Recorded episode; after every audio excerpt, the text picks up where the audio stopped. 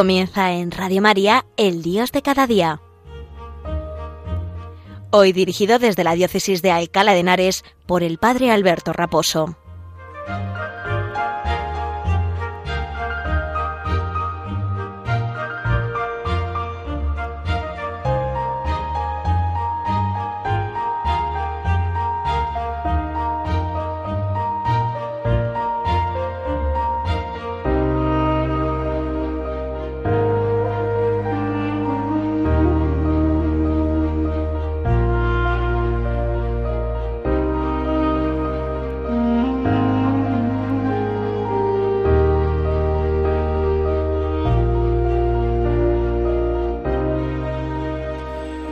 Buenos días y un saludo muy cordial desde la parroquia San Sebastián Mártir en la localidad madrileña de Arganda del Rey, en la diócesis de Alcalá de Henares, diócesis sufragánea de Madrid, junto a Getafe también. Formamos la provincia eclesiástica estas tres diócesis madrileñas, Madrid, que engloba la capital principalmente, y todo lo que, pues, todas las poblaciones en torno a la A6, a la Nacional 6, y la carretera que, sale de Madrid hacia La Coruña y luego el sur eh, que es Getafe y luego todo lo que es el este que es la diócesis de Alcalá de Henares que es todo lo comprendido entre la Nacional 1 entre la A1 y la A3 ¿no? como eje central tiene la A2 la carretera hacia Barcelona con los tres núcleos eh, más significativos en esa Nacional, eh, Nacional 2, que lo conforman en la propia Alcalá de Henares, la ciudad más grande, Torrejón de Ardoz y Coslada y San Fernando. Y luego ya por, por esta A3 en la que yo me encuentro, en la que se encuentra Arganda, pues tenemos poblaciones como Rivas Vacia Madrid, que ya tiene un núcleo importante de habitantes, Arganda del Rey, que también está cerca de la población de Rivas, aunque tiene algo menos, y luego ya hacia más hacia Valencia, pues ya sin salirnos de la Comunidad de Madrid, pues está Villarejo de Salvanés y el último pueblo mm, por la Nacional 3 que es eh, Fuentidueña de Tajo, ¿no? Bueno, pues eh, desde esta diócesis que hoy está de enhorabuena y es que ahora en breve, en unos minutos, empezaremos la celebración, me iré de aquí corriendo para allá, eh, empezaremos la celebración de la ordenación de un nuevo sacerdote para nuestra diócesis, de Daniel Cayón, el futuro reverendo, en breve reverendo Daniel Cayón, que es un sacerdote que original, originario de, Torrejón de Ardoz y, y, que bueno, pues estamos muy contentos de que, de que llegue ya la ordenación sacerdotal, el que ha participado también en nuestra parroquia de San Sebastián Mártir de un año de pastoral, pues pedimos por él, pedimos para que sea un buen sacerdote, un santo y sabio sacerdote. El pasado sábado también eran ordenados 21 nuevos sacerdotes presbíteros en la Catedral de la Almudena de Madrid. Eh, tanto esta ordenación sacerdotal como la de que va a celebrar ahora mi obispo, don Juan Antonio Reichpla, pues eh, y, la de don Carlos el pasado sábado con todas las medidas eh, de sanidad eh, pues que nos, nos, nos, aconsejan ¿no? y todo muy bien muy bien preparado con todas las, las distancias de seguridad y las disposiciones que que las autoridades nos han pedido. Y también el pasado domingo pues celebrábamos la primera misa de acción de gracias en nuestra parroquia de otro sacerdote ordenado por don Carlos el pasado sábado, Martín Rodajo, el reverendo don Martín Rodajo, que aquí celebró su primera misa en acción de gracias. Y él que fue seminarista, no, él fue catequista, seminarista no, fue catequista aquí en nuestra parroquia de, de San Sebastián en Arganda del Rey porque el anterior párroco, eh, mi, antecesor, el padre Ángel Becerra, pues le pidió que diera catequesis aquí, ya que él con sus padres vivían aquí en, en, Arganda. Ahora ya no, pero entonces vivían en Arganda y, y como digo, Martín, el nuevo presbítero, desde el sábado pasado, pues daba catequesis en nuestra parroquia. Con lo cual hemos estado de celebración este pasado fin de semana, tanto por la ordenación, aunque no pudieron venir a la ordenación todas las personas que les hubiese deseado, dado la, el aforo limitado que, que, existía por culpa de, de, la pandemia del coronavirus y luego aquí también de domingo con las distancias de seguridad y las medidas que las autoridades sanitarias nos han aconsejado, pues celebramos la, la primera Eucaristía con gran alegría para la parroquia y dando gracias a Dios porque sigue enviando obreros a su mies, porque sigue mandando jóvenes que responden con su sí al Señor. Pues desde aquí encomendamos tanto a Daniel Cayón, que va a ser ordenado ahora en breve en nuestra Catedral Magistral de Alcalá de Henares, como a los presbíteros que eran ordenados el pasado sábado en la Catedral de Madrid, de la Almudena pues para que sean santos y sabios sacerdotes como la Iglesia y el Señor necesitan, ¿no? En el siglo XXI. Bien, pues dicho esto y pidiendo oraciones por estos muchachos nuevos, por estos sacerdotes, pues nada, vamos a comenzar el Dios de cada día de hoy. Hoy vamos a hablar de Dios y el origen de las notas musicales.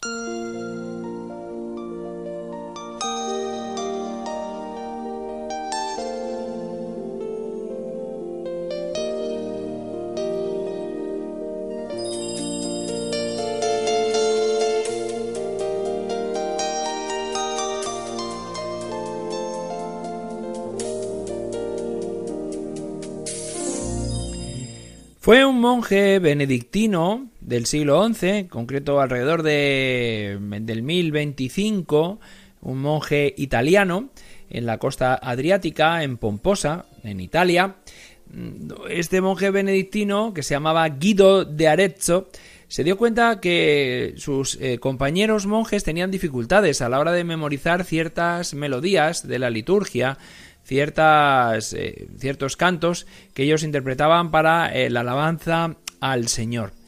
Y bueno, pues escribió un tratado, el Micrologus, que servía para eh, identificar las siete notas musicales que él lo hizo relacionándolo con un, un poema que se dedicaba, un himno que se dedicaba a San Juan Bautista ahora que hemos celebrado el otro día San Juan Bautista, al cual le tengo especial devoción porque he estado en una parroquia de coadjutor en San Juan Bautista en Arganda, aquí hace años ya, como primer destino pastoral, y también por mi propia vinculación a la música, con el tema de la voz del desierto, que también tiene eh, del grupo musical, también tenemos de patrono a, a, San Juan Bautista, pues eh, e, es un motivo también de, alegría eh, reconocer que ha sido un himno a San Juan Bautista el que ha propiciado el nombre de las siete notas musicales. ¿no? Eh, en principio la primera no era do, era ut, porque así empezaba el poema en latín que, que, cogió este Guido d'Arezzo, que cogió este monje benedictino para eh, nombrar a las siete notas del alfabeto musical, ¿no? Ut, re, mi, fa, sol, la, si, ¿vale? Fue unos siglos más tarde quien otro otro músico, Giovanni Battista Doni, el que se encargaría de cambiar el nombre de la primera de la, del primer monosílabo, de la primera nota, ut, que es más difícil de, de, de, o sea, de, pronunciar, ¿no? Y le, daría el nombre de Do, ¿no? El que se llamaba Giovanni Battista Doni, Juan Bautista Doni, pues se puso su propio apellido, Doni, Do, él puso, ¿no? El, las primeras eh, sílabas de este poema son las que forman eh, las que dieron los nombres a, las notas musicales. Este himno dedicado a San Juan Bautista dice en latín así. Enseguida lo traduzco, ¿eh? No, no, no tengan, no, tengan miedo, ¿vale? Ut, ut quent laxis re sonare fibris mi ira gestorum fa mulituorum solve poluti labi reatum, ¿no? Y dice, y se acaba el la, ¿no? dice, bueno, y la traducción de, este, de este himno a San Juan Bautista eh, es la siguiente. Dice, para que puedan exaltar a pleno pulmón las maravillas estos siervos tuyos, perdona la falta de nuestros labios impuros. Qué bonito, para que puedan exaltar a pleno pulmón las maravillas estos siervos tuyos, perdona la falta de nuestros labios impuros. La séptima nota, sí, se formó usando las iniciales de San Juan, que en latín se dice Sante Johannes, ¿no? Entonces, S e I, ¿no? Sí, en latín, ¿no? Se, se, añadió un poco más adelante, ¿no? Con el fin de completar esta escala diatónica, ¿no? Pero fijaos qué, qué, bonito el himno, ¿no? Para que puedan exaltar a pleno pulmón las maravillas estos siervos tuyos, es decir, nosotros. Perdona la falta de nuestros labios impuros. Aquí surge el paralelo con el Magnificat de la Virgen, con el cántico del Magnificat de la Virgen. Proclama mi alma la grandeza del Señor, se alegra mi espíritu en Dios mi Salvador. Ella puede proclamar las maravillas del Señor porque es la toda santa, la llena de gracia, ¿no? Como así lo define el propio arcángel San Gabriel cuando la saluda en Nazaret y, y le comunica que el Padre quiere que sea la madre de su Señor, la madre de Jesús, el enviado, ¿no? De Jesucristo, el Señor, ¿no? Pero en este himno de San Juan Bautista, que predicaría la conversión eh, de, los pecados, ¿no? que, predicaría eh, en, el, en el Jordán, ¿no?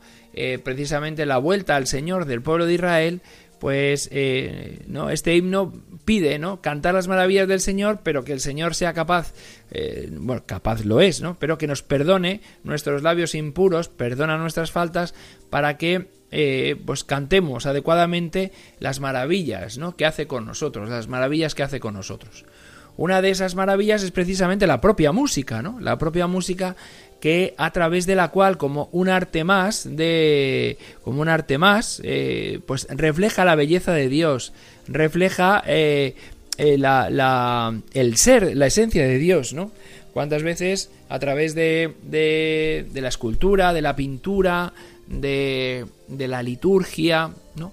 de, de, los edificios, ¿no? de las catedrales, de las obras arquitectónicas que, que tratan de reflejar pues, e, esa, esa trascendencia, ¿no? esa divinidad que, que es inabarcable, ¿no? que es, eh, pero cada, cada obra de arte que, que está que está al servicio de la belleza divina, nos muestra un poco cómo es Dios, nos muestra aspectos de cómo es Dios, ¿no? Es verdad que todo no, no, se puede decir en una obra de arte, pero sí se pueden dar pinceladas de cómo es su esencia, ¿no? Hay algunos autores en la filosofía que dicen Dios como es el totalmente otro, como es imposible que le, que le metamos en nuestra cabeza, que, que, que le comprendamos, pues entonces es inútil hablar de Dios, porque Dios no, no es inabarcable, no podemos hablar de él, no podemos decir nada, ¿no? Lo que dice el cristiano, lo que decimos nosotros es que sí, sí que podemos decir cosas. ¿Por qué? Porque Dios mismo se ha bajado hasta el seno de la Virgen María, se ha hecho carne para visibilizar esa divinidad que en un principio estaba oculta en la carne del Verbo, en la carne de Jesús, pero que eh, ha mostrado todo su amor dando la vida por nosotros y resucitando de entre los muertos y así nosotros podemos de alguna manera visibilizar la gloria de Dios. Quien me ha visto a mí, ha visto al Padre, ¿no? Dice el propio Jesús, ¿no? Hablando con sus apóstoles en la última cena en el Evangelio de San Juan.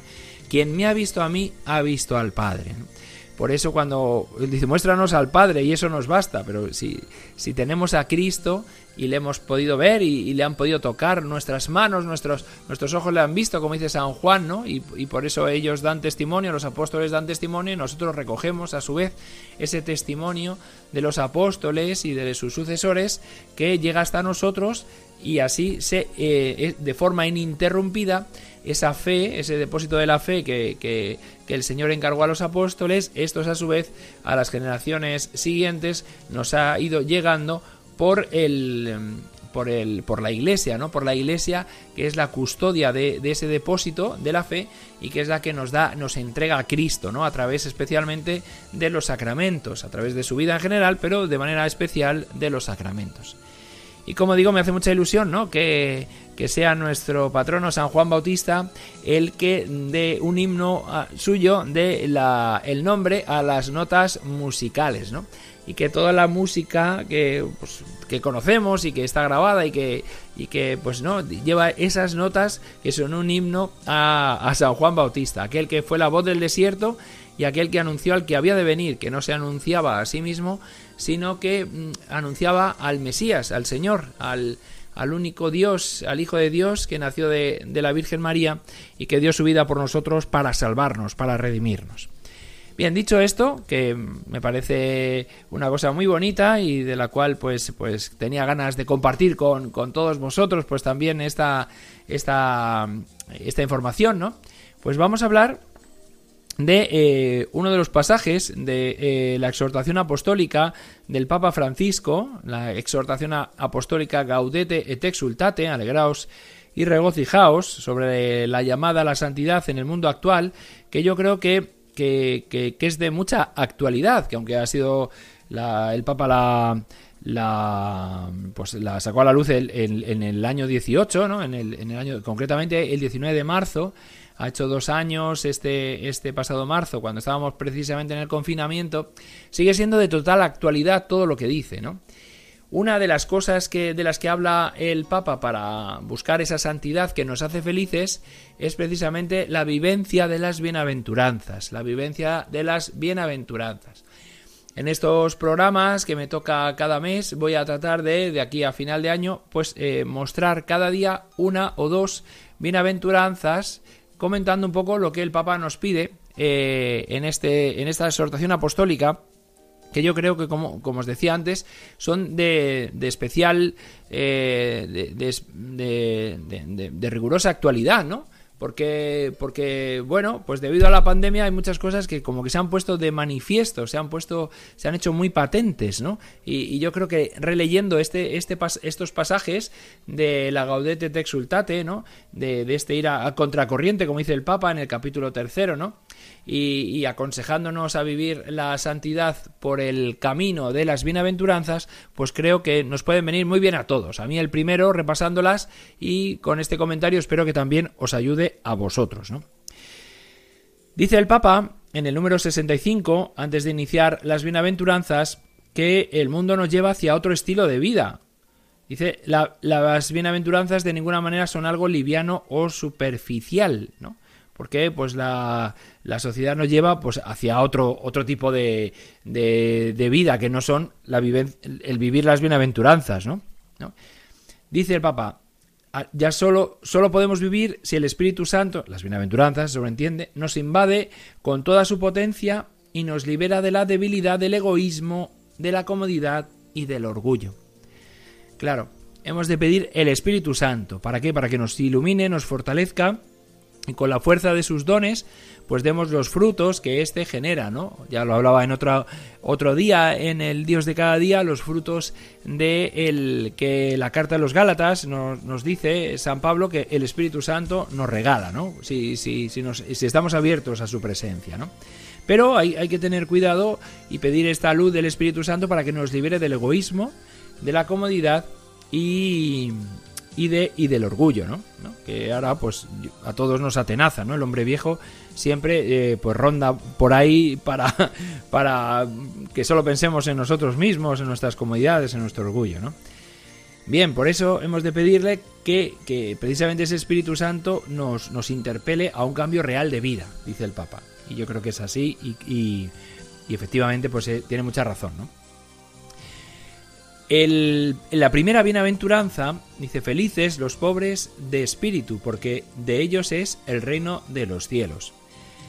Hay una pregunta que se hace el Papa al empezar esta, al, eh, empezar a interpretar, a, explicar esta bienaventuranza, que dice, ¿dónde colocamos la seguridad de nuestra vida? Y yo me la hago hoy también y os la hago a vosotros, ¿no? ¿Dónde colocamos la seguridad de nuestra vida. ¿Dónde ponemos nuestro corazón, no? El Señor también lo dice en, en, otro, en otro lugar, ¿no? Allí donde está tu tesoro, allí está tu corazón, ¿no? Dice el Papa, dice, normalmente el rico se siente seguro con sus riquezas y cree que cuando están en riesgo todo el sentido de su vida en la tierra se desmorona. Claro, si miramos estos meses atrás en los que de repente teníamos una situación muy concreta antes de la pandemia y todo eso ha dado la vuelta debido a la situación de confinamiento que hemos tenido en España, ¿no? Y que ahora siguen teniendo en muchos países. De, hablaba con, con compañeros de Latinoamérica y que están sufriendo esta pandemia y que ahora están en el momento más, más duro que nosotros ya pasamos hace unos meses, pues ¿dónde teníamos puesta nuestra vida? Y la pandemia nos ha servido para recordarnos a nosotros mismos que quizá, que quizá, a lo mejor nuestro corazón no estaba bien orientado, que a lo mejor nuestro corazón estaba en otras cosas que no dan la verdadera felicidad, Si nuestro corazón estaba pegado a las cosas, a las riquezas, a una casa, a un coche, a un teléfono, a un ordenador, a un instrumento musical, no sé, lo digo yo, ¿no? Que tengo alguna guitarra que aprecio mucho, ¿no? Y os comparto también eso, ¿no? Es decir, hay, gente que le, gusta coleccionar, yo qué sé, ¿no? Cada uno colecciona lo que sea, ¿no? Pero, pero si mi corazón está apegado a eso, si no digo, Señor, entra totalmente en mi vida, haz de mí lo que quieras, pues todavía no puedo volar, porque al final me ata algo que, que me aleja de Dios, ¿no? Dice el Papa, sigue diciendo, dice en el número 68, es más, cuando el corazón se siente rico, está tan satisfecho de sí mismo que no tiene espacio para la palabra de Dios, que no tiene espacio para amar a los hermanos, ni gozar, ni para gozar de las cosas más grandes de la vida. Fijaos qué profundidad de, esta, de esta frase tan hermosa del Papa. Está tan satisfecho de sí mismo que no tiene espacio para la palabra de Dios, para amar a los hermanos, ni para gozar de las cosas más grandes de la vida. Cuando el corazón está se siente rico, se siente ¿no? Eh, con las cosas que tiene, con las cosas que posee, pues no, no deja hueco para la palabra de Dios, para que ésta le interpele, ¿no? No deja hueco para amar a los hermanos, para gozar de las cosas más grandes de la vida, ¿no? Por eso, eh, por eso dice Jesús llama felices a los pobres de espíritu, que tienen el corazón pobre, donde puede entrar el Señor con su constante novedad, con su constante novedad, claro. Hemos de despojarnos de todas nuestras adherencias, de todo lo que nuestro corazón rápidamente se abraza a ello como si le fuera la vida, y cuando esas cosas a las que se abraza no son Dios, pues al final, en definitiva, son cosas que no nos dejan ser feliz, que no nos dejan, pues, eh, disfrutar de las cosas buenas de la vida, que la palabra de Dios entre en nuestro corazón, que, amemos a los hermanos, que, deseemos las cosas más grandes de la vida, ¿no? Por eso hemos de pedir, nos dice el Papa, la santa indiferencia de San Ignacio de Loyola. Aquí sale el jesuita que el Papa lleva dentro, ¿no? La santa indiferencia, que no es la santa indiferencia de, de, San Ignacio de Loyola, no es que todo me dé igual, ¿no? Que todo me resbale, como decimos coloquialmente, sino la santa indiferencia es, como dice el, el Papa con esta libertad interior, dice, es menester hacernos, citando a San, a San Ignacio Loyola, es menester hacernos indiferentes a todas las cosas creadas, en todo lo que es concedido a la libertad de nuestro libre albedrío, y no le está prohibido, en tal manera que no queramos de nuestra parte más salud que enfermedad, riqueza que pobreza, honor que deshonor, vida larga que corta, y por consiguiente en todo lo demás. Esto lo dice San Ignacio de Loyola en el número 23 de sus ejercicios espirituales, del libro de los ejercicios espirituales. ¿Qué quiere decir San Ignacio y el Papa cuando lo cita precisamente en esto? No que todo me dé que todo me igual, ¿no? Bueno, pues pues pasa esto bien, pues no me importa, no, no, no, no, sino que que, que traiga lo que me traiga el Señor yo lo acepte con un corazón generoso. ¿Por qué? Porque sé que lo que Dios me da es lo mejor para mí. Lo que Dios me da es lo mejor para mí. Cuando entendamos esto, entonces seremos pobres de espíritu. Pues, y ya concluyo con esto, ojalá que a ti, él y a ti y a mí, el Señor nos dé santa indiferencia, para que lo que nos mande pues eh, lo recibamos con un corazón grande, sabiendo que si es de Dios, pues Dios nos dará toda la dicha y todo el gozo con, con, ello, y toda la paz, aunque a veces eso implique sufrir también, eso implique algún tipo de sufrimiento. Pero no hemos de temer, no hemos de tener miedo a, sufrir, no hay que pedirlo, pero es verdad que cuando llega, y, y, en la vida pues, pues llega, pues eh, eh, decir al Señor que, que, le ofrecemos todo, también lo que nos hace sufrir. Pues venga, nos encomendamos a la Santísima Virgen María y pedimos especialmente, como digo, por este nuevo presbítero que ahora en, unos minutos comenzará la ceremonia, la celebración de su ordenación sacerdotal en la Catedral Magistral de Alcalá de Henares. Me voy volando para allá para celebrar a este nuevo presbítero y dar gracias a Dios por ello. Un saludo y mi bendición del Padre Alberto Raposo.